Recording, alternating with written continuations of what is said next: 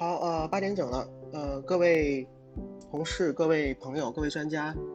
呃，我们现在开始做今天的一个分享啊，分享的题目呢是智能驾驶量产的困难与希望。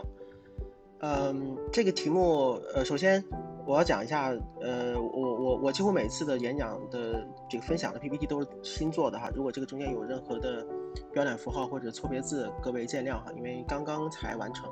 再有就是分享呢，我还是希望。呃，就只讲干货吧。所有的技术层面的事情呢，我们都希望好好来聊一聊啊。呃，分享呢，我的 PPT 准备的比较多，呃，所以我会尽量的快一点儿。一会儿呢，我也看到说，呃，后台的同事告诉我说有非常非常多的问题，呃，一会儿我们快速的去解答一下啊。所以，呃，保证说在这个里面没有任何的广告啊，我们只是想把最近这段时间里面在智能驾驶量产上遇到的问题、困难和思考呢，希望跟大家做一个分享。因为语音延迟的原因啊，如果有任何的呃问题的话，请各位在客户端里面跟我们的工作人员来进行沟通。呃，首先，二零一五年到二零二零年确实是自动驾驶的黄金的十年，那所以我们现在正好是在黄金十年的中间的这个部分啊。原因就在于，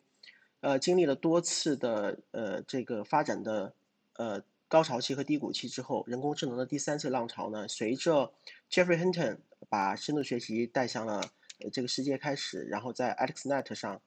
呃，把这个 ImageNet 呃这个准确率呢提升了百分之十几之后呢，大家开始觉得原来深度学习真的是可以改变呃整个人工智能和机器学习的发展的。所以呢，随着大数据、云计算啊，包括呃越来越多的人工智能芯片，无论是在呃这个呃上位机端还是在嵌入式端的人工智能芯片都变得越来越好，再加上深度学习算法的一个。非常好的补充啊！我们来到了第三次的呃这个人工智能浪潮的前夕。那么之前呢，呃，我们可以把它叫做世界人工智能之父了。呃，塞巴斯蒂安曾经讲过，说智能驾驶是人工智能改变这个世界的起点。所以呢，在我们之前去这波做这个深度学习、做人工智能的人呢，就开始想说，如何才能更好的去把自己的技术把。这个时代想要赋予我们的东西呢，能够更好的改变人类的世界，所以呢，有很多很多的人开始去呃进入到智能驾驶的行业。这张图呢，呃，其实讲起来挺尴尬的，原因在于大家可以看，二零一八年的时候，大家呢开始去宣传 L 五，认为呢有一天我们要造出来的汽车呢是能够呃完全的取代这个人类，然后在各种各样的道路公各种各样的公路上去行驶。然后开始，二零一八年的时候开始呢，有越来越多的人，呃，去投入到这个行业里面，并且有了呃资本的进入。那往前回溯呢，从二零一三年、二零一四年开始，自动驾驶呢逐渐的有了一个预热期，呃，这个就是 Gartner 那个技术发展的曲线啊，大家可以看到，二零一五年的时候达到一个顶点，无论是初创公司的数量，还是我们去畅想的未来的呃呃远景，还是资本的投入，都达到了一个顶点。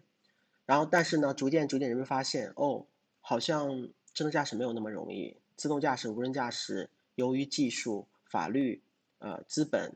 呃，包括市场的原因呢，呃，并没有那么快能够达来到我们的世界里面。呃，其实它是一步一步，人们是一步一步发现的，真的不是说人工智能给了我们一个阴谋，而是我们逐渐发现，哦，原来这个事情并没有那么容易。二零一八年开始，我们有很多的公司开始说，希望能够在 L 四上进行。呃，智能驾驶的示范运营，呃，尝试着看有一天能够把自呃安全员拿掉，但是呢，由于法律的原因，由于本身的车辆鲁棒性的原因，好像也还没有成立。呃，二零一九年，人们开始越来越多的希望能够把 L 四落地了，开始有了车队，呃，有了大规模的在某个区域里面的示范运营。但是呢，在量产阶段，我们开始越来越清楚的知道，哦，原来还有太多的事情我们解决不了。我们开始做 L 三，我们发现 L 三我们做不了，我们开始做 L 点五或者 L 点九，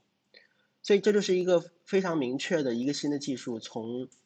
呃我们对它有预期到逐渐成熟，到了资本可能会出现寒冬，我们逐渐冷静，我们开始变得更加成熟和更加理性的一个状态。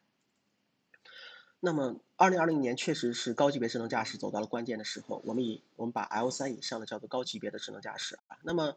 到底我们出现了什么问题呢？第一个问题是我们充分认识了在这个汽车行业里面，我们充分认识了软件硬件的局限性。啊，我们发现芯片的算力远远还达不到我们的需求，所以 L 四现在依然都还是在使用上位机，使用 GPU，啊，在我们的后备箱里面塞几个电脑来去解决运算的问题。然后现在的量产，无论是 ADAS 还是 L 三，都非常头疼于算力没有办法解决，系统的可靠性。场景的覆盖度、算法的成熟度等等，都让我们重新不断的刷新我们的认知，不断的让我们认识到自动驾驶、智能驾驶、无人驾驶这每一个名词后面所代表的技术的含义，以及我们要付出的工作量。第二个就是讲了这么久，呃，我们逐渐的要开始把实验室的产品变成可量产，变成真的能够为老百姓服务和盈利的产品了。所以呢，我们大家开始关注，比如说 L 四层面。大家还在使用呃这个机械式的激光雷达，但是在呃量产层面，我们开始尝试的使用呃以 IBU 与 Scala 为代表的呃这个混合固态，我们开始尝试着去很多资本很多的车厂开始去看以 MEMS 为代表的固态雷达啊，然后功能安全变得非常非常重要，因为我们希望能够把十万二十万台车能够卖给老百姓。并且在智能驾驶的时候呢，不会出问题。功能安全前所未有的受到了关注，这是我在这个车厂里面，我从互联网公司里面到车厂里面非常非常大的一个感受，就是真的不是说汽车行业的人有多么保守，不是说他们每天这么几万人在这儿，呃，就只在工厂里干活，这几千人在研究院里面就仅仅是把车的呃外形造的好看一点，不是。一个汽车想要量产，它的功能安全一定是所有的里面最重要的一点，就是我们要保证，无论是一个新手还是个老司机，都能够非常好的驾驭这个车辆，不会不要出现交通事故的问题。当然，除了这个之外，还有一会儿我们会讲到了冗余呀、伦理呀、人机交互等等，都会是一个非常非常大的问题。就是我们在不断的去想方设法的去解决这样的问题。好，呃，那么在过去的两年时间里面，广汽。把呃一些纯电动车，这个 iON S 是一款电动车，是 L 二级别的量产。呃，这是 G A 六是一款燃油车，L 二级别的量产。呃，iON L X，呃，刚才我看到有问题问说 iON L X 是不是款 L 三啊？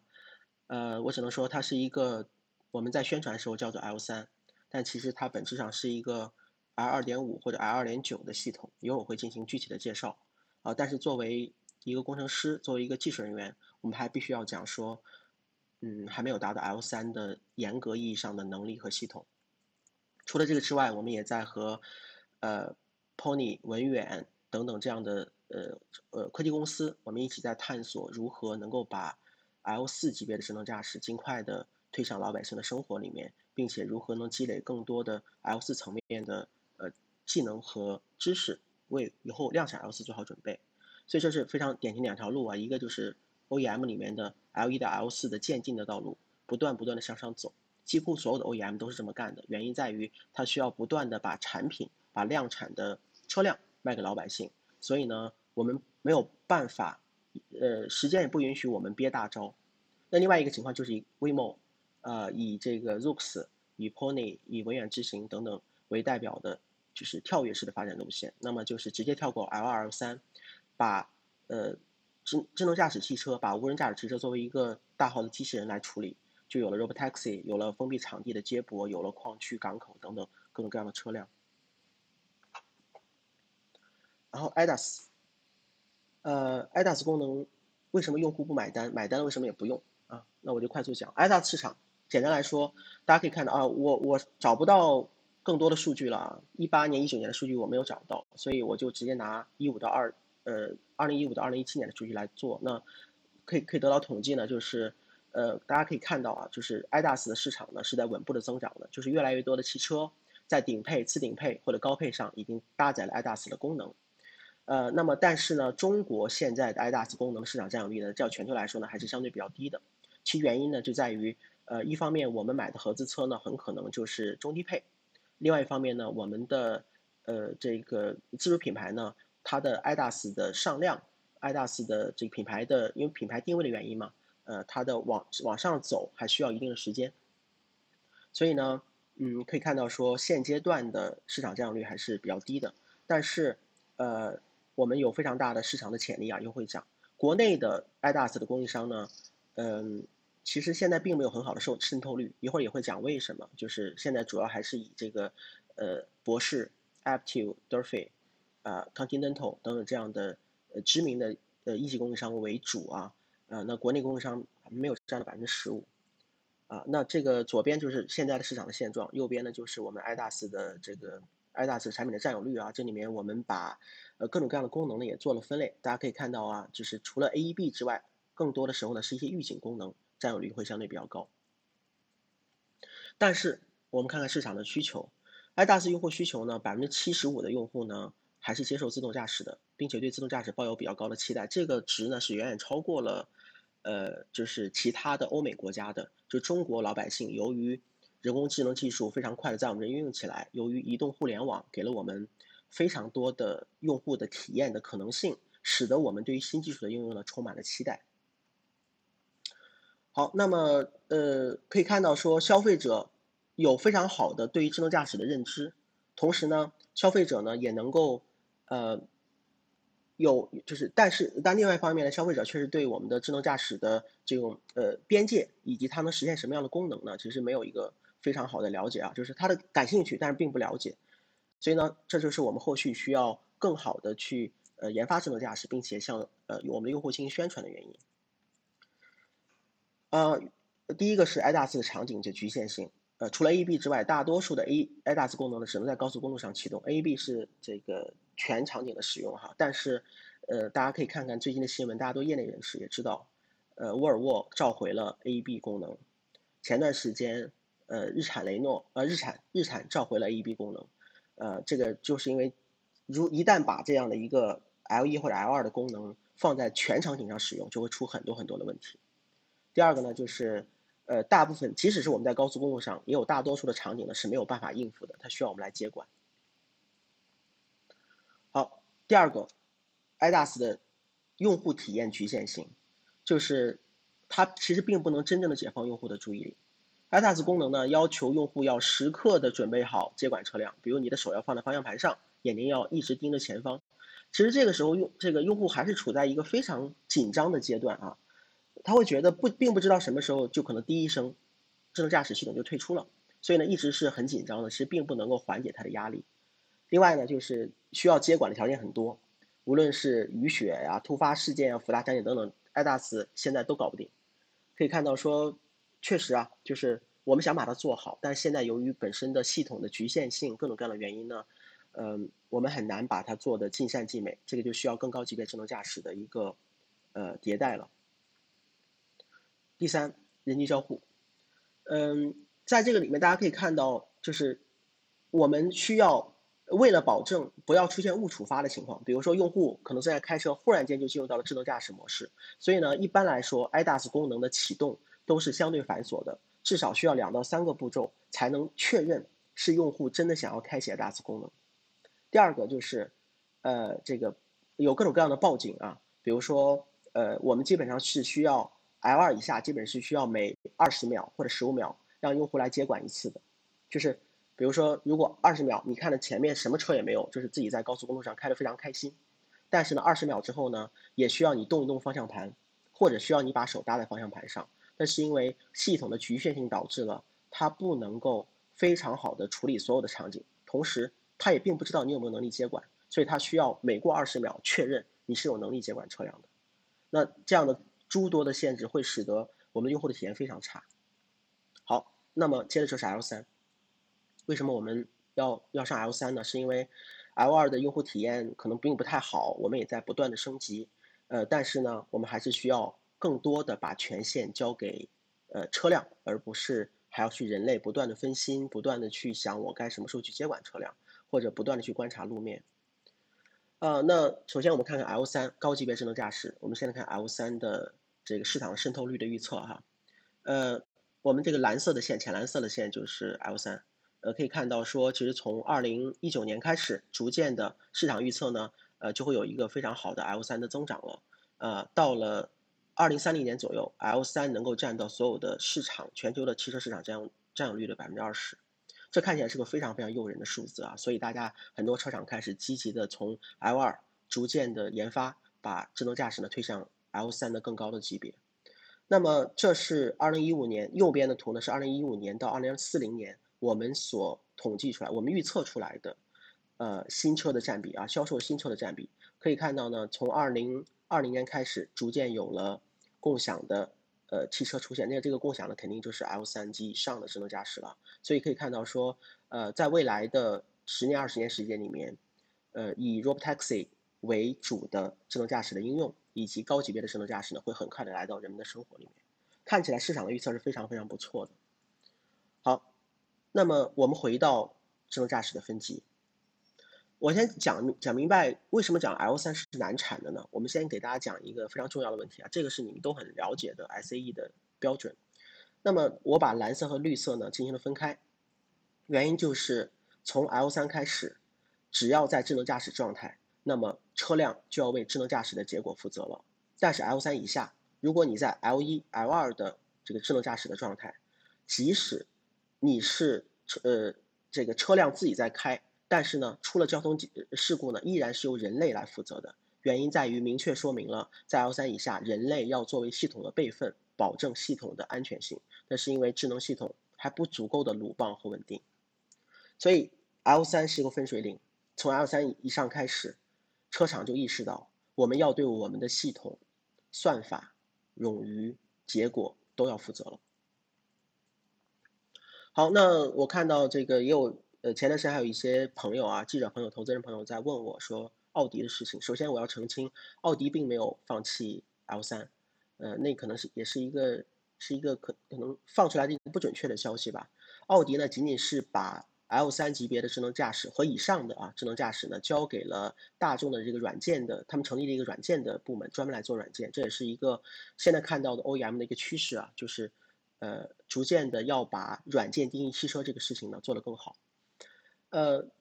但是确实，奥迪在现在的 L 三推广里面有点问题。首先，我必须讲，奥迪确实做得很不错。奥迪是全世界现阶段唯一的一个真正意义上的能够具备量产能力的 L 三级别的智能驾驶，奥迪 A 八。那这个车呢，它具备了诸多冗余，而且呃，这个使用了能够过车规的激光雷达啊，法雷奥的 Scala 这款这款激光雷达，呃，来进行了量产。但是呢，由于德国法律的原因，德国法律不允许这样的汽车呢在高速公路上行驶。原因在于德国法律，德德国的很多高速公路的左侧那个道是不限速的。我曾经在德国的高速公路上试车，哇，左侧那个道我感觉有人开到两百多，就在那飞跑，甚至还有摩托车偶尔跑来跑去。所以在这样的更加复杂的场景下呢，奥迪 A 八并没有允许在德国的市面上进行量产的发售，所以我们只能说它具备了量产能力，却没有量产。那么奥迪 A 八就呃受制于。政府和法律对于高级别智能驾驶脱手的这个功能的一个限制，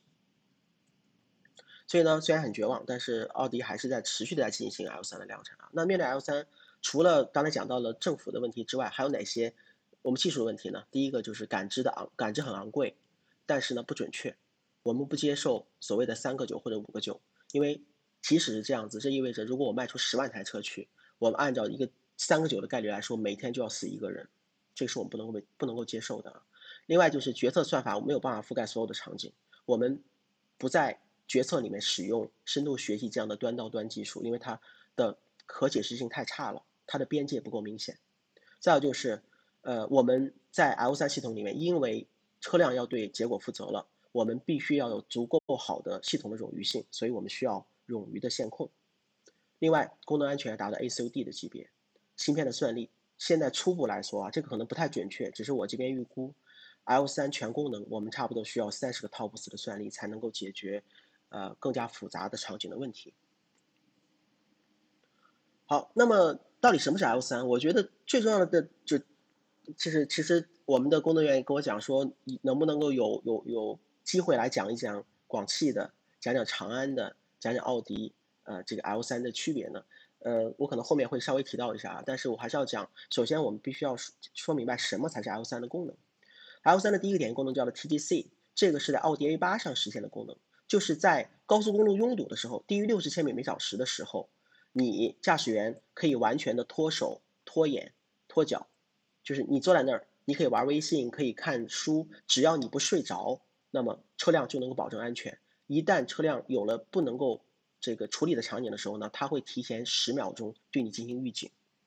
啊，这就是一个非常典型的 TGC 的功能。好，那么我们再往上一步，这个功能呢是，呃，连这个奥迪 A 八、奥迪 A 八都没有实现的功能。这个是一个，也是一个非常主流的 L 三的功能，但是要放在以后来做啊，就是在高速公路上，零到一百二十公里全速的时候，来实现，呃，可以脱手、脱眼、脱脚的智能驾驶，依然是不能够睡着觉啊，但是眼睛可以，呃，长时间的不用再看路面了，同时呢，你的手脚都可以解放出来。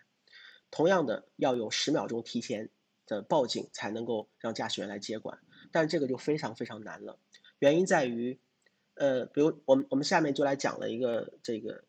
呃，两个配置啊，这两有两个配置，一个配置就是高速公路行驶的时候，方呃驾驶员自己打变道灯，车辆自动的变道超车，但是时机由驾由驾驶员来判断。第二个呢，就是再往上升一层，就是呃驾驶员不需要处理。变道的问题，车辆自己会进行变道和超车，但是问题来了，假设 L 三级别的智能驾驶汽车它的系统出现了损坏，我们现在没有办法正常的行驶了。那么在策略里面，我们到底是让它在本车道缓慢停下来，还是希望它能够自己跑到应急车道上停下来呢？这是我们遇到的高速公路全速行驶时候的如何去处理极端情况的问题。这个问题需要大量的系统的冗余设计才能够保证它的安全，因为我们在本车道停下来，很可能后面的大卡车根本刹不住，所以这是我们现在遇到的很多系统的局限性的问题。好，有哪些问题呢？第一个，核心传感器，这是我们分析了，我们在我们的系统里面分析了，作为一个 L 三级别智能驾驶，要达到足够好的功能安全性，传感器所需要覆盖的范围，大家记住这个图啊。这个图到后面我们可以看看特斯拉，特斯拉就是它的这种，如果考虑冗余性来说的话，我们可以进行一个对比。这是我们现在的广汽即将量产的真正意义上的 L 三需要达到的这个探测区域和它的鲁棒性的水平。每一个上面我都讲了哈，大概需要多少米的距离，大概需要 FOV 的角度是多少啊等等，只有这样才能够保证一个充分的安全。同时，刚才是一个覆盖度的问题，同时我们又对于各种各样的传感器在不同的目标、不同的呃天气、不同的光照、不同的运动物体等等的方面呢，进行了一个横向的对比。前一张图我们得到了一个共识，就是如果想要达到足够好的功能安全级别，比如 ACUD 的级别，那么在任何一个呃，角度任何一个可覆盖区域上，必须有两种以上的异构传感器去覆盖。异构就指的是，呃，不能是两个摄像头啊，必须是一个摄像头加一毫米波等等这样的方式。所以呢，如果我们把冗余方案、功能需求、失效的需求、功能安全放在一起的话，我们得到的结果就是，如果想要目标检测达到 A C O D，单一传感器现在只能达到 A C O B，所以呢，我们至少每个目标都要有两种以上的传感器。好，那么基于一个这样的要求，所以我先给出一个结论，就是 L 三级别智能驾驶不用激光雷达，现在看起来基本是不可能的，达不到功能安全的要求。所以那大家判断一个基础啊，首先就是只要是一个负责任的车厂，如果它的 L 三的量产里面没有激光雷达，那么我们至少我们知道它在感知层面并没有真正的做到足够达到 ACUD 功能安全级别的 L 三。另外一个算力。算力，我们我们如何去筛选这个芯片呢？就是足够好的功能安全的运算的，呃，足足够好的功能系统运算的需求，就是刚才讲了三十个 TOPS 及以下的啊，呃，这个我们要看我们的功能。第二个就是满足 L 三个之前的功能安全需求，我们要达到整体要达到 ACUD 的级别。所以在这样的一个系统里面呢，大家可以看到左边这个图，至少我们的逻辑处理芯片要达到 ACUD 的级别。另外就是要满足我们的项目的要求和成本，呃，比如说。我们非其实我非常非常喜欢 NVIDIA 的 Xavier，足够强大，啊，足够的 ACOC 的级别啊，足够的随便你去去写开开数组都没有问题，但是它的成本实在是有点高，呃，然后下面这个图是我们比较的，呃，从 Mobi 开始到 Qualcomm 到 TI 等等的这一系列芯片，我们进行了横向的比较啊，把它的安全级别。呃，CPU 等等，GPU 等等，全都进行了一个比较，包括它的 SOP 的时间，这个都是在，呃，公共的这个网站能够查到的啊。所以呃，这个我只进行一个比较，这也只代表我个人的意见，不代表行业的意见。呃，在那大家可以看到，在每一个芯片里面都有它的呃各种各样的功能安全的考量，各种各样的我们比如我们要考量时间成本之后，我们才能够有更好的量产的可能性。好，刚才讲到芯片预控制器，芯片若干个芯片整合起来，再增加算法，再增加系统，就形成了一个自动驾驶的大脑。我们把它叫做 domain controller，叫做自动驾驶预控制器。这个里面讲的自动驾驶预控制器的开发呢，需要非常多的一个开发的流程。另外呢，就是呃，在物理结构上，大家可以看到啊，就是我们从左边传统意义上的这个分散式的 ECU 变成了一个呃非常。呃，集中的预控制器式的 ECU，那么这个预控制器呢，首先在奥迪 A 八上，另外是在特斯拉啊这样的车型上都有非常好的呈现。另外，执行器件，呃，刚才讲到冗余啊，我们现在可以做到，嗯，就像啊，我们找到了一些制动器件，非常好的能量回收的制动器件，能够做到制动的冗余。但是下图，大家可以看到了，这个我们把它叫做呃 EPS，是一个叫转向助力系统。在自动驾驶里面呢，转向助力系统是拿来做转向使用的，就是线控转向使用的，因为人不要再去呃握方向盘了。那么在这个层面，为了达到系统的冗余性，我们就需要一个转向系助力系统里面有两个同时工作的电机热备份，一个坏了，另外一个立刻要补上。但是一个这样的电机，现阶段全世界还找不到一个可以量产的大规模使用的器件，我们还需要等一等。所以这是为什么，呃。真正意义上的、严格意义上带有全冗余的 L 三，现阶段是很难实现的。即使实现了，我比如我们到明年二零二一年呢，可能会有，但是它的成本会非常非常的高，不管是研发费还是单价都会非常高。除了刚才讲到的执行器之外，我们还有系统的冗余、转向的冗余、电源的冗余、通讯的冗余、人工呃人机交互的冗余。只有这些冗余都存在了，才能够真正的保证，当车辆出了问题的时候。能够给驾驶员十秒钟的接管的时间。好，那回答刚才的问题，长安和广汽，我我不站在广汽工程师的角度，我站在呃一个自动驾驶工程师的角度来看待这个事情。呃，我们就不评论是不是 L 三或者谁是第一个 L 三了，我们就是把呃这个整理一下哈。左边是长安的 Unity，这个车呢能够实现在四十公里以下，四十公里每小时以下的拖延，当然这个。它能实现高速的脱手和脱脚的功能啊。第二个没有激光雷达，第三个呢是芯片冗余，这个确定了，貌似是没有制动冗余的，好像电源冗余没有考虑，因为这个我得到的资料太少了啊，好像也没有考虑，肯定没有转向冗余。我刚才讲了，转向冗余出不来嘛。功能安全评估我还不太知道，因为就我所看到的这个情况，以上的这个条件，如果想做到 ACUD，有点难。呃，当然不同功能也不太一样哈。好，右边。广汽的 i o n X，全程不能拖延，这是我们为了保证用户安全，啊，这个做到的，就是没没有拖延这一项，就是全程你都要观察路边，但你可以脱手了，呃，当然这个脱手是从零到一百二十公里全能脱手。第二个是没有激光雷达，啊，确定没有激光雷达。第三个是有芯片冗余、制动冗余、电源冗余，没有转向冗余，因为找不到。功能安全达到 ACUB，可以看到这都是我们现在市场上的 L 三，但是。距离我们真正工程师层面想要的 L 三还是有一定距离的。L 二的多种形态，呃，我们把自动驾驶把它的分级和它的功能做了一个横向的排列。你可以看到啊，不同的功能对应了不同的自动驾驶的级别。然后刚才这个太粗糙了，这个其实很难，是真的很难去指导我们的智能驾驶的研发的。我们呢就做出了一个这样的图，我们把各种各样的子功能和它的分级进行了一个对应，啊，这大家可以看到已经讲的非常细了哈，但是依然不行，为什么不行？因为 L 三做不出来，刚才讲到各种各样的原因，L 三做不出来。好，怎么办？我们就因为终究还是要把更好的车辆、更好的功能给到用户的，我们终究还是要不断的有每三到四个月就有一款车出来的，我们要量产，我们要 SOP 的，怎么办？我们。前提就是我们不能把不安全的车辆功能给到老百姓，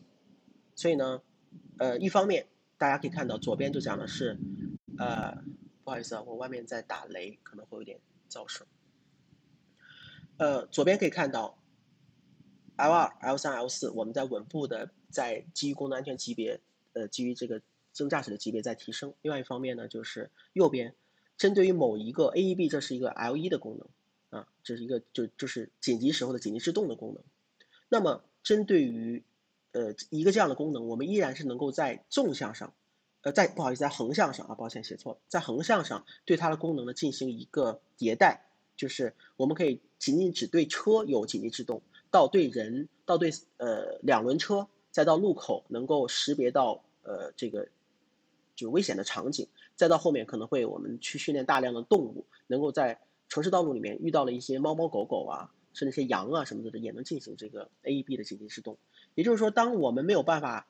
跳立刻跳到一个 L 三的功能的时候，我们希望能够深耕 IDAS 功能 L 二、L 二点五这样的功能，才能够把更好的产品。就是不断的去迭代更新，带给我们的用户。好，那么刚才讲到了责任主体的转换，从 L 二到 L 三，呃，责任主体从在自动驾驶阶段呢，从人转向了转向了这个，呃，我们同事跟我讲说雷声还可以接受哈，那就好。嗯，广州要下大雨了，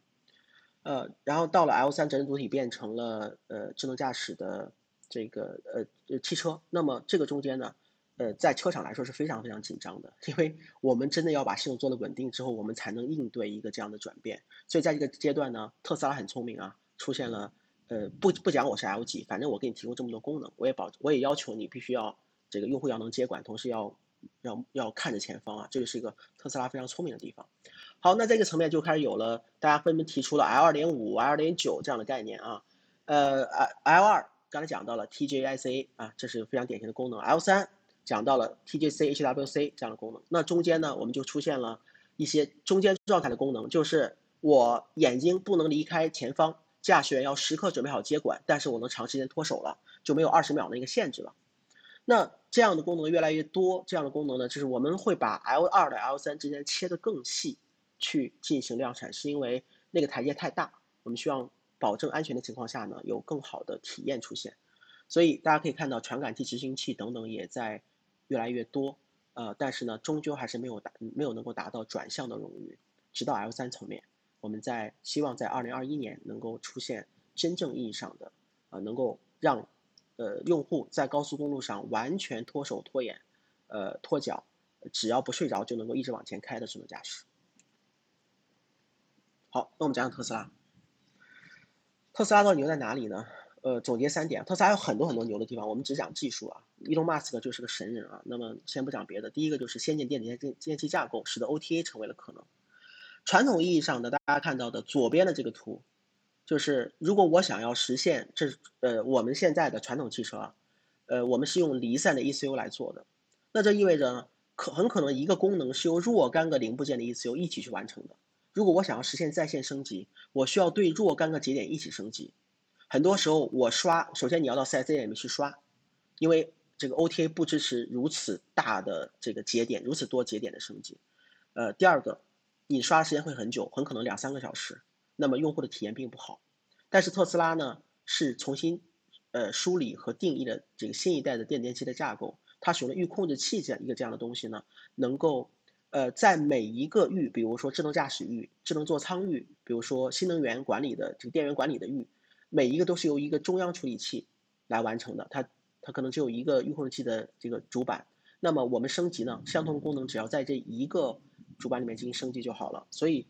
一个呃更加创新的呃电子电器架构，使得特斯拉持续的对它的产品进行 OTA 升级变成了可能性，不是传统车厂不愿意做。不是戴姆勒，不是广汽不愿意做，而是我们的现阶段系统架构，我们是需要进行再一轮升级的。但是现在哈，大家能够买到新一代的我们的新能源汽车，已经有了这个呃这个预控制器的考量，以及新的电子电架构的使用。好，另外一个，呃，特斯拉应该是现阶段全世界唯一的一个通过量产车型来收集数据的企业。就是当你购买这个汽车的时候呢，特斯拉会告诉你说。我送你一个功能，叫做哨兵功能。这个哨兵功能的意思就是，当有人接近你的车，我们通过人脸识别发现他是陌生人，他就会给你的手机发信息报警，同时你能看到这个人是谁。啊，这一个这样的功能，我免费送给你。但是呢，呃，我们要签一个协议，你在行车时候的一一系列的相关的数据呢，我们对脱敏之后呢要进要要能够使用，一般用户都会签，反正我也不知道干嘛用。但这个功能呢，就使得特斯拉有一个非常重要的叫做影子模式。影子模式，大家跟大家讲一下，就是特斯拉为了提升它的智能驾驶的能力，那么它在它的这个即使是人类在开车，那么呃系统呢也是在不断的运算，遇到一个这样的场景呢，智能驾驶系统会怎么做？只是智能驾驶呢不去接管车辆，一旦系人和智能驾驶所采取的策略是一模一样的，那么我们就认为这是一个正常模式，就把它删掉，不要了。但如果人和智能驾驶的这个做法不同，特斯拉就会把类似于这样的数据呢上传，进行分析，这样呢它就能够得到大量的筛选和快速的得到众包得到很多有用的数据和场景，这个数据呢就能够支持特斯拉不断的迭代。现阶段呢，好像就我所知道，全世界应该就只有特斯拉是基于这样的影子模式进行众包的场景收集的。右边大家可以看到特斯拉现阶段的。这个 Autopilot 的公里数以及它所这个特斯拉现有的帮助它进行车辆呃数据收集的车辆，可以看到是非常海量的。那这就是和呃以 Waymo 为代表的从测试车进行测试的这种呃进行数据收集的方式还是不太一样。好，再有就是刚才讲到了特斯拉没有讲我是 L 几，反正就持续的给你出现功能，比如说我们右边哈这个就讲到了几个功能啊，比如说这个。呃，这个脱手的功能，比如说一键召唤的功能，再有一个非常酷的，就是如果特斯拉监测到我的舱内呢是有生命体的，它会自动通风来防止婴儿或者是你的宠物狗死去啊，等这样等等这样的功能呢，都是逐渐的通过 OTA 升级在了它的车辆里面。所以你的感觉是，当你买了一个传统汽车的时候，你的感觉是连地图都没法升级，我还拿我的手机导航，呃。但是，如果你买了特斯拉之后，你发现它会持续的推送新的功能，你的你的汽车永远有新的生命力。哦，另外我再讲一点，特斯拉的底盘调教的真的很好。这个，因为我们经常去调教各种各样的车辆和底盘啊，我必须要讲说，特斯拉的底盘的平顺性是我见过的前三吧，至少这个也是非常厉害的，用户的体验很好。Robotaxi 的技术问题，其实这个这一章我我原本想讲的多一些啊，但是我删掉了几页，因为毕竟现在。行情的原因嘛，可能很多的 L 四的公司遇到一些困难，所以我们就尽量的简单来讲。首先，呃，脱离里程啊，这个是左边大家看到就是，呃，前段时间发布的二零一九年的这个自动驾驶的加州的数据啊，可以看到很多的有很多朋友问啊，呃，百度超过了 Waymo，呃，然后 AutoX 和 Pony，呃，其实这个呃文野执行也不错啊，文野执行这个也也很好。然后这些这些这个呃就是。他们的现在的这样的排名能说明什么问题？或者说是不是代表着百度的自动驾驶的 L 四的能力超过了 Waymo？好，这个那么看上面那个是我我截截的一张图啊，这个图 Twitter 上的一张图，就是 Waymo，呃，在声明说，他们认为呢，脱离里程在就现在二零一九年的脱离里程呢，并不能够完全的反映呃智能驾驶的这个呃能力。那我就讲一下，其实脱离里程是一个不得已而为之的办法。所谓脱离里程，指的就是我们一开始让这个车跑起来，到我下次接管它，如果不接管，就会出现非常严重的交通事故。那么车辆跑的里程数，但是这中间有非常多的，嗯，非常多的不确定因素。比如说，你如果你在这个假设加州一号公路、五号公路上跑，那个车非常少，是吧？随便跑，你可以脱离里程很很久。但如果你到了这个这个洛杉呃洛杉矶或者是这个旧金山的唐人街，哇，那个。就跑起来就会非常非常难，所以其实脱离里程只能说某种程度上，我们通过一个单一的维度去初步的对于一个智能驾驶汽车的能力做初步的了解。但是真正我们拿什么才能去说明一个智能驾驶的能力呢？在我看起来，你大家看下面这个图啊，在我看起来是场景数，是我们能够覆盖的场景数。虽然说我们现在把脱离里程和场景数做了一个。一个大概的一个一个一个对应吧，但是我依然觉得，一个车辆能够覆盖多少各种各样的 corner case、bad case，才是这个车辆真正具备了可用性的一个非常好的标准。比如说，你能不能够处理一个人忽然从草丛里面窜出来，然后来到你的车前的状况？你能不能够处理一个车它在高速上高速公路上就是逆行的状况？你可能从来没有遇到过，但是现实生活里面真的什么事情都有可能发生。一旦遇到了，在你的这个处理范围之外的事情，那么智能驾驶会立刻出现不可预测的情况。所以我觉得可能场景覆盖度是一个更加呃有科学性的一种表达。好，L 四需要激光雷达吗？呃，需要，所以别瞎想了，真的需要。呃，从刚才讲到了功能安全的分析，然后到场景的复杂度的分析，大家看到左下角这个是特斯拉在，就它据摄像头看到的这个，你们在能够在屏幕上，特斯拉屏幕上看到的这种这种图啊，其实做人机交互使用的。但是你们会注意观察，就发现这些图前面这些车左右这些车抖的厉害，动不动就没了，动不动又有了。就是这就证明说，它在其实，在视频在视觉的感知，如果仅仅依赖视觉和毫米波雷达呢，其实有非常多的不够鲁棒或者不能覆盖的场景，啊，然后中间这张图是我截的一个激光雷达的图，大家可以看到它的精度、它的这个稳定性都会高了很多。然后我我我放了，呃，这三个都是跟我们合作的伙伴，呃，当然还有这个 Waymo 啊，大家看到都是上面有一个高线束激光雷达的。我觉得在量产时候，如果呃机械雷达真的过不了车规。大不了就是我们在车身上布四个 MEMS，但是我觉得激光雷达还是必须的。我依然坚定的相信说，如果想要达到高级别智能驾驶，现阶段激光雷达是必须的。Waymo 牛逼到底在哪里？不仅仅是脱离里程，啊，那么包括这个海量的结构化场景的数据啊，不只是连续帧，而是交通场景的结构化数据，领先的行为预测和规划的算法，这是他们通过大量的数据收集得到的。几乎所有的 L 四零部件的自主知识产权。我们在做 L 三的时候，我们甚至问到了一家 L 三的做转向冗余的合作伙伴，他们告诉我说，这个转向冗余的知识产权在 Waymo 手里，让我们去找 Waymo 聊，足以见得 Waymo 的对于这个新的智能驾驶汽车的理解已经到了呃非常深入的地步，呃，对于人机交互进行深入的研究，并形成了技术的范式。人机交互就是如何去跟车经，就是人如何跟车打交道。人如何理解车，车如何理解人等等这方面呢？其实 Waymo 有非常好的见地啊！你们看到右下角这个图，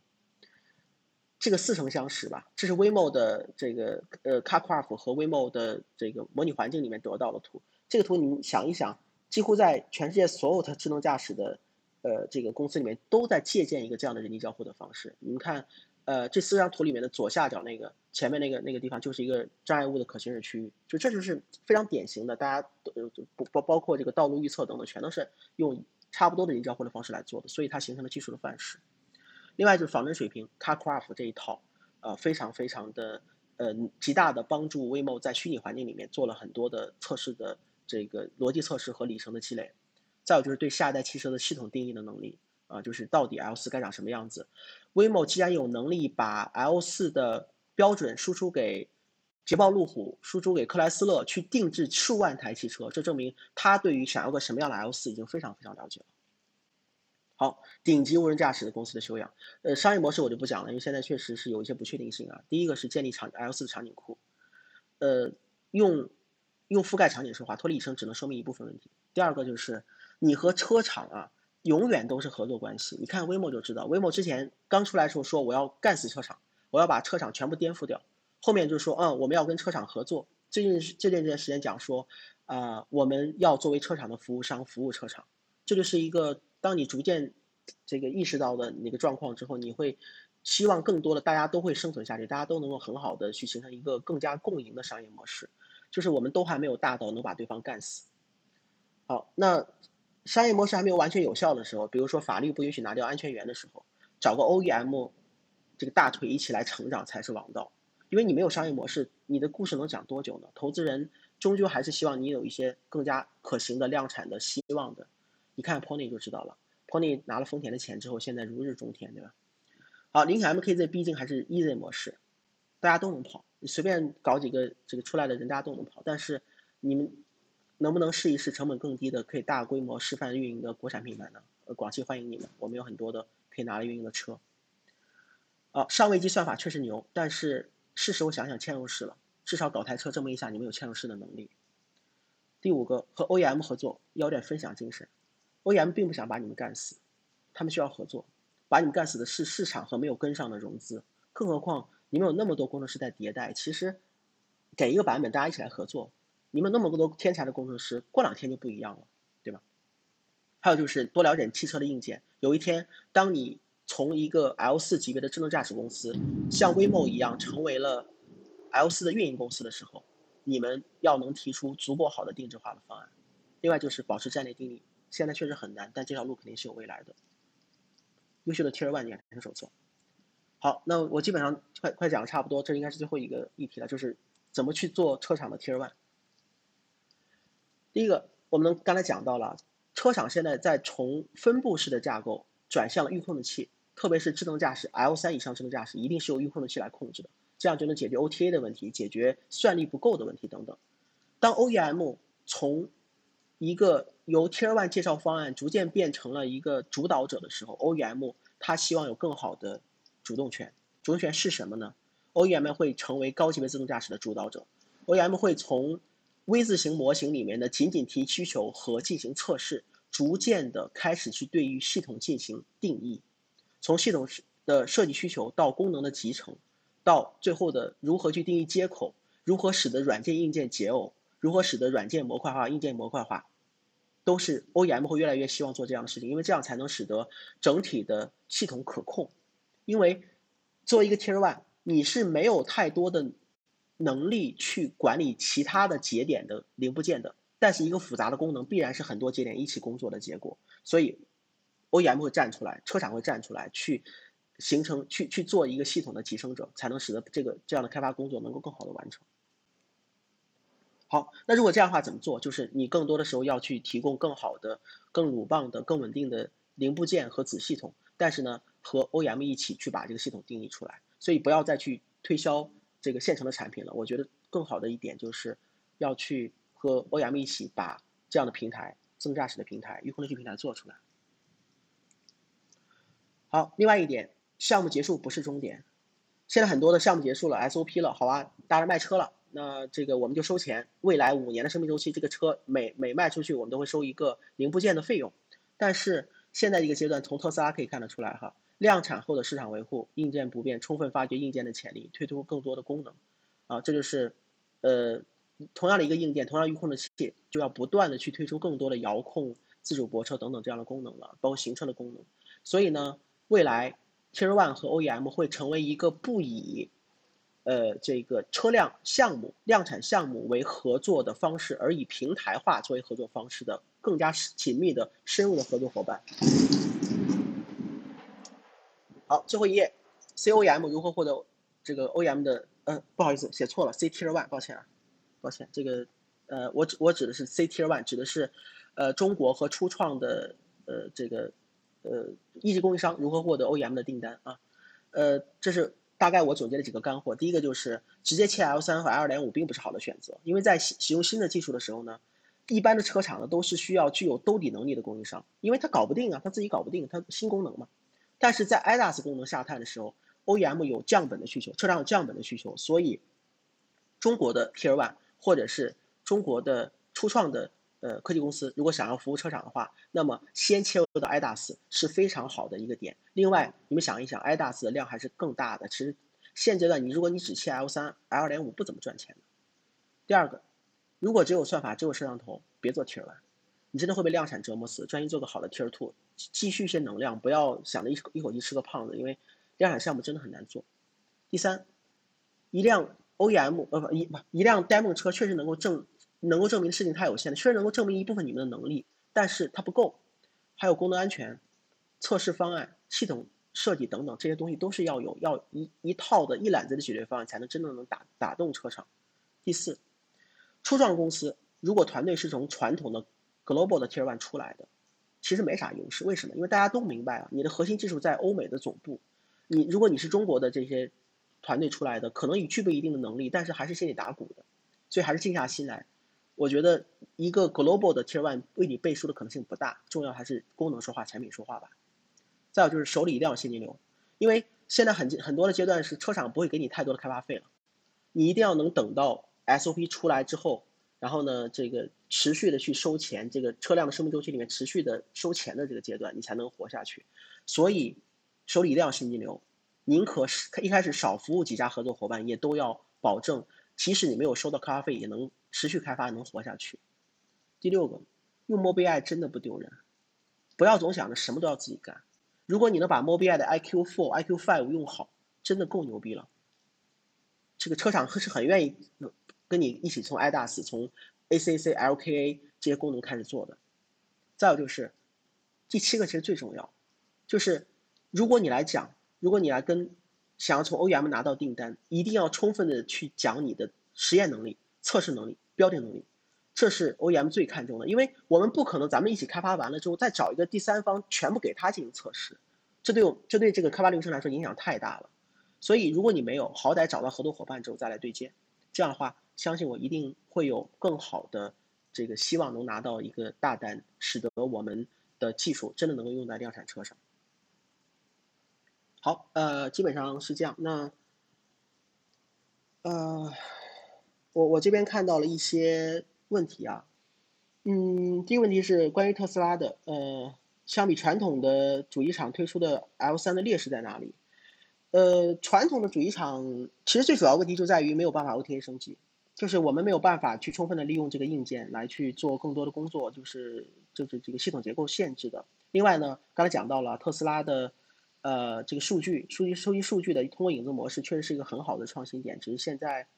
呃，可能呃车车厂还是需要更多的时间去梳理和重新的定义一个这样的技术。呃，目前 L 三系统上，天宝问的，目前 L 三系统系统上的差分的校正的服务的可靠性、鲁棒性如何？还不错。呃，这样讲一下，L 三级别系统如果不使用，我们先不讲这个。呃，相对定位啊，我们讲绝对定位。如果不使用，嗯，差分的话，差不多它的呃误差在五到七米。如果使用差分的话，能够保持在嗯二到四米。呃，指的是纵向哈，横向的话，因为有车道线约束会更好一些。再加上，如果再加上，比如说惯导的这个原因，再加上呃高精地图给出来的相对定位，那么它的。精度呢，呃，基本上能到亚米级别，就是就是这个左前后左右都是一样的，所以呃差分现在在我们看起来是非常必要的，所以嗯在 L 三以后量产车型上都还是会有差分的这个设备的。第三就是智能呃英博超算哈，智能驾驶量产涉及整车电子电机架构的变革，请问国内主机厂是如何看待这个变革的？非常重要，非常重要。现在。其实我们意识到这是我们挺吃亏的一件事情啊，所以，呃，我们也花了很多的时间，嗯，希望能够把，呃，就是整车电电架构做得更好。呃，在后续的车型里面呢，我相信无论是，呃，这个 global 的 OEM，比如说戴姆勒，比如宝马，包括国内的，呃，就是比如说上汽、广汽、吉利，都会使用更加新的这个电电架构的。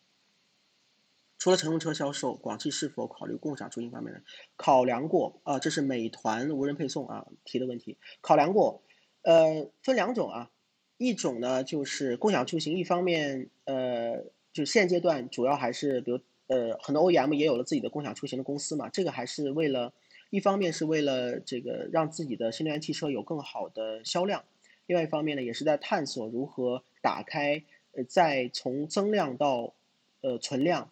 呃，市场的这个车车辆保有量逐渐的在饱和，同时共以后如果真的有共享出行的话，车辆保有量会下降这样的一个情况呢，如何去应对？那么我相信未来会有很多的 OEM 车厂会逐渐变成汽车的出行公司，提供更多的出行服务。四 D 成像毫米波雷达 L 三上的阶段是否取代激光雷达？现阶段看起来，我看到的我测过的都还一般。但是我觉得是有潜力的，因为毕竟成本在那放着嘛。另外，我觉得萨雷达技术来做出来的四 D 成像，呃，车身布置太复杂了，而且成本也比较高。呃，那么在我我我初步哈初步判断一下，我自己判断啊，如果四 D 成像的毫米波能够在每一秒钟之内得到三到五万个有效点，基本上来说就能够一定程度的取代激光雷达的作用。关于 L 四。L 四的安全问题是怎么解决的？圆融起行，L 四安全系统安全的设计的思路是什么？呃，这个其实非常复杂。我建议可能还是要，因为呃，就现在我们也是在摸索的阶段哈。因为，嗯，我们原来使用的叫做二六二六二这个标准嘛，现阶段发现不够，我们开始逐渐的使用这个二幺四四八，就是叫做预期功能安全 SOTIF 这个标准。这个标准现在还没有国标，只是一个讨论稿。但是呃，我觉得还是要从功能安全、预期功能安全这两个角度吧，逐渐的把呃自动驾驶、无人驾驶的安全性呢，作为我们系统设计和量产时候的最重要、最重要的点来处理。因为呃，你不可能像飞地一样的全部都交给专业的老手来开，车辆的话，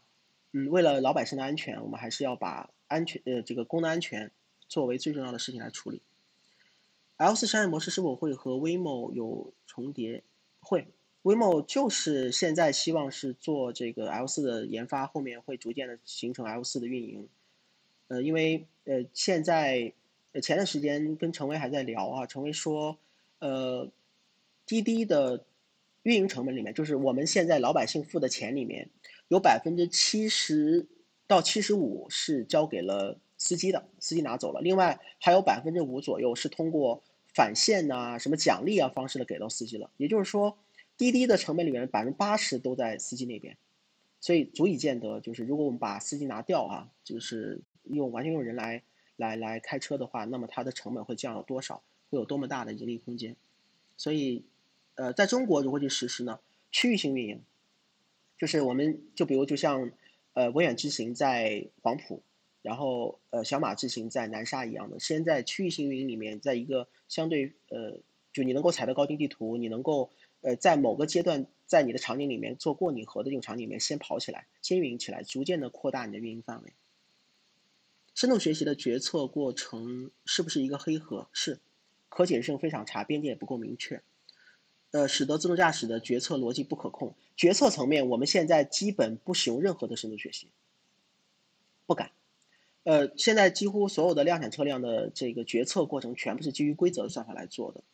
所以 L 四级以上的智能驾驶现阶段我看到了情况，呃，包括楼教主他们做的一个系统，好像也都是基于规则的吧，因为大家都还是把安全放在很重要的位置上。也许有一天，无论是对抗网络还是深度学习，真的又再上一个台阶的话，也许可以。无人物流车的前景，德尔夫科技无人物流车。呃，现在来说，我们一般把物流分为三种啊。我们简要来说，就是五百公里、五十公里和五公里。五百公里就是高速公路上，城市到城市之间的，可能就大卡车呀、什么大巴车呀这种。呃，这种呢，我在我看来是很有前途的。呃，因原因在于远距离的无人驾驶呢，嗯，它的这种安全性在高速公路上安全性相对比较高，而且它的场景相对比较比较比较可控，所以我觉得五百公里的这种是很可行的。嗯，然后五十公里的会比较难，因为是其实是在城市之间，在某个仓储到另外一个仓储之间，这个呢有点像 Robotaxi，呃，可能还需要一点时间，主要是场景是过于复杂了。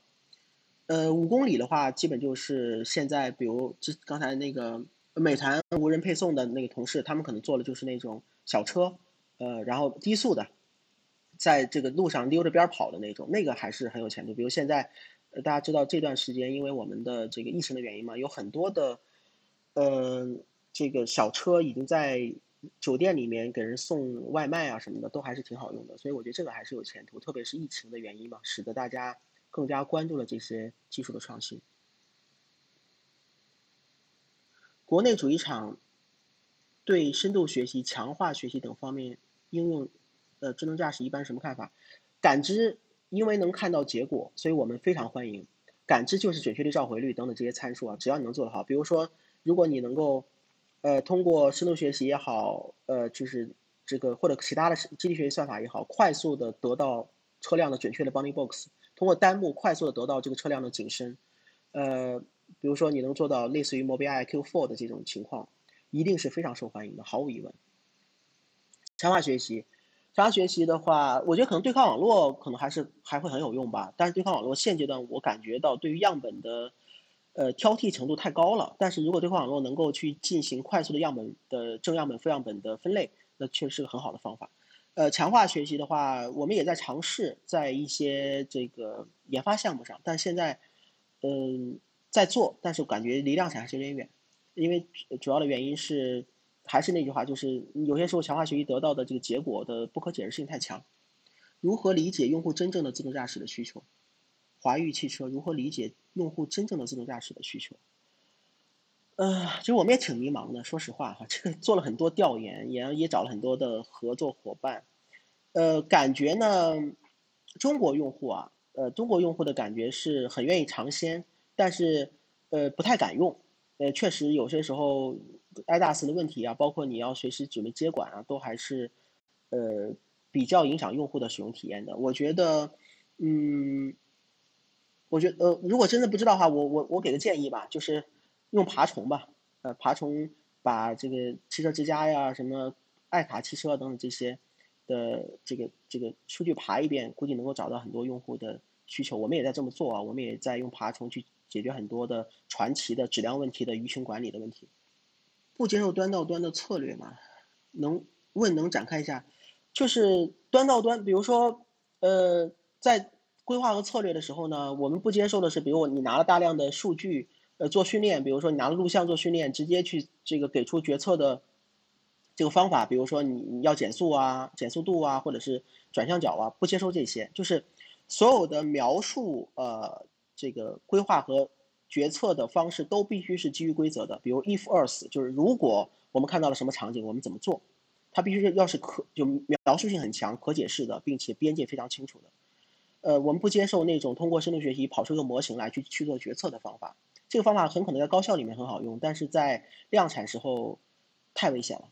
问有说法说特斯拉收集的数据由于没有激光雷达，所以 ground truth 没有做啊，导致对，呃，是的，就我所知道，好像伊隆马斯克前段时间，呃，好像还在内部说说为质疑为什么呃很多数据收集到之后又又把它扔掉了，原因就是因为这个数据可能拿训练拿来训练来说的话，它的特别是 L 四的训练啊，好像它的这种数据的呃准确度还是有限。其一个很重要的原因就是，嗯，没有 ground truth，说的对。这个有点像什么？有点像这个高精地图。无论是哪一个这个图商跟我讲说第一张图是靠众包来完成的，我觉得都不靠谱。就是你从原理上来说，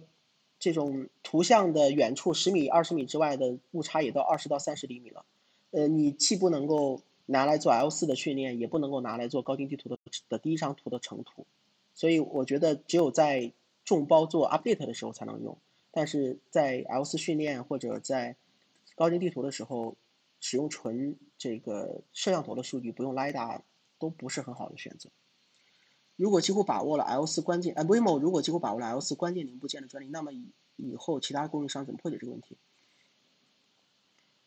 摄像头有很多专利，然后激光雷达也有很多专利。比如说，就我所知道，大疆所使用的激光雷达的这种方法啊，这种随机点的方式，就和我们之前的 Velodyne 和这个就是呃。Waymo 它的激光雷达不太一样，我觉得，呃，它是走的比微贸是走的比较早，但是这个领域里面还是有很多可以去挖掘的东西的，所以，嗯，我觉得未来，呃，技术的成长是还是值得我们期待的。就像当年，呃，大家都觉得物理大厦已经修建完成了，不是后来又出现了相对论嘛，所以还有量子力学嘛，所以我觉得还是可以继续往前探索的。请问长安及广汽的芯片冗余是仅仅指的 ACOD 等级的锁合的 MCU？不是，不是。呃，芯片主义指的是，嗯，我就我们，呃，长安我我我不好说啊，长安可能还是要问一下他们的这个同事啊。我们这边的话就是，嗯，比如说我现在有款芯片在，呃，在这个齿能就在运算，然后呢，我的 ECU 上面呢会有另外一款芯片呢是作为备份的，一旦我的呃，系统，比如说我的硬件出现了一些问题呢，那我就会让，呃，首先系统会降级，可能是比如说 L 三会降到 L 二，或者 L 二会降到 L 一，会降级，同时呢报警，但是呢那个芯片呢是能够来进行简单的操作的，所以不是简单拿两个 ECU 放一起来用啊，而是，呃，还是考量了一个降级和一个成本的问题。呃，同时来说，达到 ACOD 也不是每个芯片都是 ACOD 的，感知芯片很难做到 ACOD，我觉得 ACOB 已经很不错了。但是你的控制芯片 ACOD 还是必要的，整体系统达到 ACOD 就好了。国产 OEM 希望以后 Tier One 提供软件、软硬件一体化解决方案，还是软硬件由不同公司分别提供？当然是要解耦啦。你想，如果软件硬件都是你们提供，那车厂就造一壳子，它的这个就它的这种成本的估算就太不透明了。车厂现在非常典型的就希望软件硬件解耦。支持 L 三的话，呃，支持 L 三的话，高精地图需要关注哪些方面？第一个是，呃，如果是量产的话，第一是完备度，就是你要保证就是图商要保证在量产的 SOP 的那个节点要能完成全中国，呃三十三万公里城市快速路高速路的这个的数据收集和标注的工作，要成图，第一张图。第二个是要提供足够好的这个呃每至少每个季度一次的更新的方案，无论是你自己去拿这个采集车去更新，还是呃就是用众包的方式，反正你要有一个方案，这个方案要可行。第三个是呃在这个嗯数据中，就是在你的呃地图数据中的结构化数据的种类和密度要足够的大。现阶段我们接触到的一些呃图商，我经过测试之后呢，感觉有一些图商他们的数数据啊，在比如每一公里啊，我们看这每一公里里面结构化信息太稀疏了，稀疏到很多时候它会呃不足以没有办法去做相对定位，所以还是要足够的这个呃这种这种数据的密度和数据的类型吧。比如说呃如果真的有一家图商很牛逼的话，现在就可以把高速公路的虚线的每个端点都记录下来，如果能做到哈，这个这个精度会变得非常非常高。但现在现阶段可能我们使用的这个图商都还是仅仅是告诉你此时此刻是虚线还是实线，但是端点是没有办法明确的告诉你的。做传感器的厂家为什怎么去丰富自己的场景库？做传感器的厂家指的指的是。激光雷达或者是摄像头，人人工智能芯片摄像头嘛，智能摄像头嘛，这种怎么去丰富自己的场景库呢？那就是收集啊。如果你是厂商的话，要么你跟 Tier One，呃，要么你跟 OEM 合作，呃，去这个采集它的数据，这个就需要看你跟 OEM 的交情了，用量产车来做。要么就是你自己去大量收集啊，或者去购买啊，购买一些场景，主要是场景。呃，我觉得现阶段想训练出来一个不错的深度学习模型不难，但如果你想要，比如说激光雷达。激光雷达非常典型啊，你比如在号称说可以看到这个一百米、两百米，你的一百米、两百米外那个一个人就俩点，身上就两个点，他要走起来走走了好几帧了，你才能看到他，那这个就是个场景啊，你怎么能快速的去识别到身上只有几个点的看起来像个圣诞树一样的人在远处？那就是就是一个非常典型的如何才能使得你的产品变得更可用的方法。国内视觉感知供应商如何突破 MoBI 的屏障？啊，你看地平线怎么做的？地平线就是老老实实，呃，老老实实这个去训练数据嘛。就是应该这样讲哈，呃，芯片视觉芯片分为两种，一种呢类似于呃，比如说我们可以把华为，呃，把 NVIDIA，呃，把包括 TI，我们把它分成一类。啊，包括 Qualcomm 分成一类，这一类就是提供异构的算力，但是呢，呃，算法呢你自己搞定，呃，这种这种是这个呢好处就是说，呃，这个车厂呢有非常大的自主权，比如你找到一个好的 Tier One，如果这个芯片供应商是 Tier Two 的话啊，找到好的 Tier One，你们能够定义很多很好的功能，同时你能够做很先进的，呃，很有自由度的自动驾驶的功能。另外一个方案呢，就类似于。呃 m o b i i 和地平线，但地平线可能做的还比 m o b i i 更加的开放一些。m o b i i 是非常非常的保守的，非常的封闭的。这个这个就是你想让它改一个参数太难了。但是 Mobile 的好处是什么呢？就是简单啊。你知道 Mobileye 这个 iQ4 现在做到什么程度啊？呃，如果你购买了一个它的功能，这个功能的话，差不多量产阶段大概在十几美元吧。如果开启这个功能的话，它用单目的摄像头，能够快速的给到。前方车辆的 3D 的 bounding box，误差呢百分之十以内，就相对比较远的时候啊，这个已经做的非常夸张了。就是就是它通过这些各种各样的算法的积累啊，所以 Mobileye 这几年这十年来的积累还是非常非常有用的。我觉得，我觉得如果说你想突破 Mobileye 的话，两种方法，一个是只要你不造芯片啊，不只要你不像地平线一样造芯片，那么。一个方法是你充分的用 Mobileye，就把就让 Mobileye 把你的感知的部分，包括一部分决策的部分交给他来做，你好好的把呃复杂的决策，包括信息融合，包括控制做好，也能够为车厂服务。所以就刚才讲说用 Mobile 不丢人嘛。另外一个就是，如果你真的觉得哇我的感知也很牛，我就是要充分发挥我的感知的作用，那就换个芯片嘛，换 NVIDIA，NVIDIA 现在好像有了一款叫做 Orin 吧，就挺便宜的。已经不是 z v i a 那个价了啊，你可以尝试使用，有非常好的算力。呃，然后包当然华为也很不错，然后 T T I 也很不错，所以我觉得还是有就是充分 Mobileye 现在最多就是做感知嘛，你充分的把决策控制做好，也是会做得很好的。好，OK，那我现在看起来好像，呃，我们的同事没有给我推新的问题了。好，那今天就到此为止，呃，感谢大家，嗯，然后周末愉快，拜拜。